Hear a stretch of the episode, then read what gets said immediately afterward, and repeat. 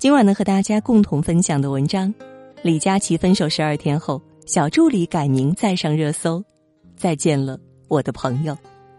下面呢，我们就一同来分享。直播间官宣分手十二天后，付鹏又上了微博热搜。他把自己的微博 ID 从李佳琦小助理改成了付鹏，付鹏。发现大家反应强烈，他随即发了一条微博进行澄清。大家不要慌，只是改名字而已，说不定以后还会改别的呢。可是大家心知肚明，这根本就不是简单的更名而已。他正在努力撕掉自己身上一切李佳琦小助理的标签儿。记得分开当晚，有人在他致谢微博下留言，希望即使分开也可以不换 ID，给大家留下些念想。可这终究是一厢情愿。如今这样看似不经意却早已埋下伏笔的举动，让许多人内心五味杂陈。过往两人直播间的种种美好、嬉戏吵闹，至此皆成往事。几年前还是欧莱雅贵哥的李佳琦被选中做美妆博主，作为雅诗兰黛的店长的付鹏此时陪他去上海打拼，两人说好赚够两千万就回家。他们赚够了那笔钱，他们又不可避免的渐行渐远。如同林俊杰那些你很冒险的梦中唱的那样，那些你很冒险的梦，我陪你去疯，折纸飞机碰到雨天，终究会坠落。歌里唱的是爱情，现实中友情也是如此。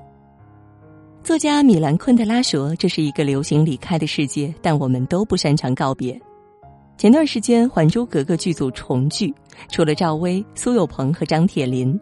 柳青、柳红、蒙丹、萧剑、小桌子、小凳子等角色的扮演者悉数登场，观众大呼感动，感叹青春易逝。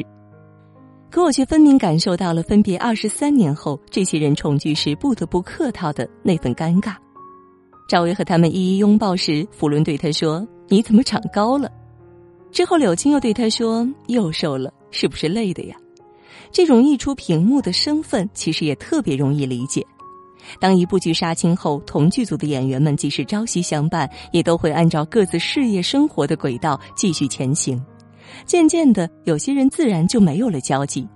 就像我们过往升学过程中那些同学，曾经好到每天放学时一起回家，好到参加彼此每一次的生日聚会，好到升入大学后依旧惯例式的视频聊天儿，也会有一天突然离开你的生活。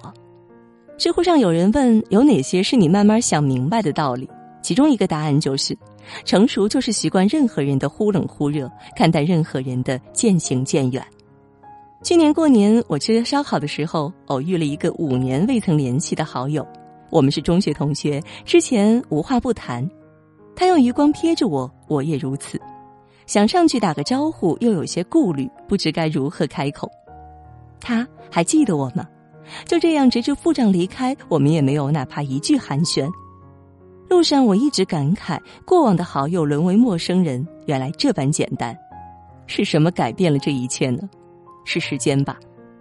工作之后，一切都像被按了快放键，机械的日常让我们不得不同许多过往挥手道别。人生恐怕也是如此，所有的相遇，最终都不可避免的指向了离别。短片《我们一生会遇见多少人》中有这样一句话：“人的一生会遇到过八百二十六万三千五百六十三人，会打招呼的是三万九千七百七十八人，会和三千六百一十九人熟悉，会和两百七十五人亲近，但最终都会失散在人海。”付鹏转到幕后成为合伙人之后，有人在评论下面发了一张这样的微博截图。那时候还是李佳琦小助理的他，面对着外界的指责与嘲讽，愤愤不平的表示：“我想和那些对我抱有恶意的人说一句，无论你怎么讨厌我、嫌我恶心，坐在李佳琦旁边的人都会是我，并且永远不可能是你。”付鹏终究还是食言了，但无论如何，在李佳琦的成名之路上，他用心陪伴了最重要的一程。没有李佳琦，就没有小助理。没有小助理，同样也没有今天的李佳琦。村上春树说：“你要记得那些黑暗中默默抱紧你的人，逗笑你的人，陪你彻夜聊天的人，坐车来看望你的人，陪你哭过的人，在医院陪你的人，总是以你为重的人，带着你四处游荡的人，说想念你的人。我们要感激他们的善意，也要及时的捎上感激。如果说渐行渐远是不可逆的稀松平常，那么努力不去辜负当下的每一份遇见，便是我们对于生活最后的倔强。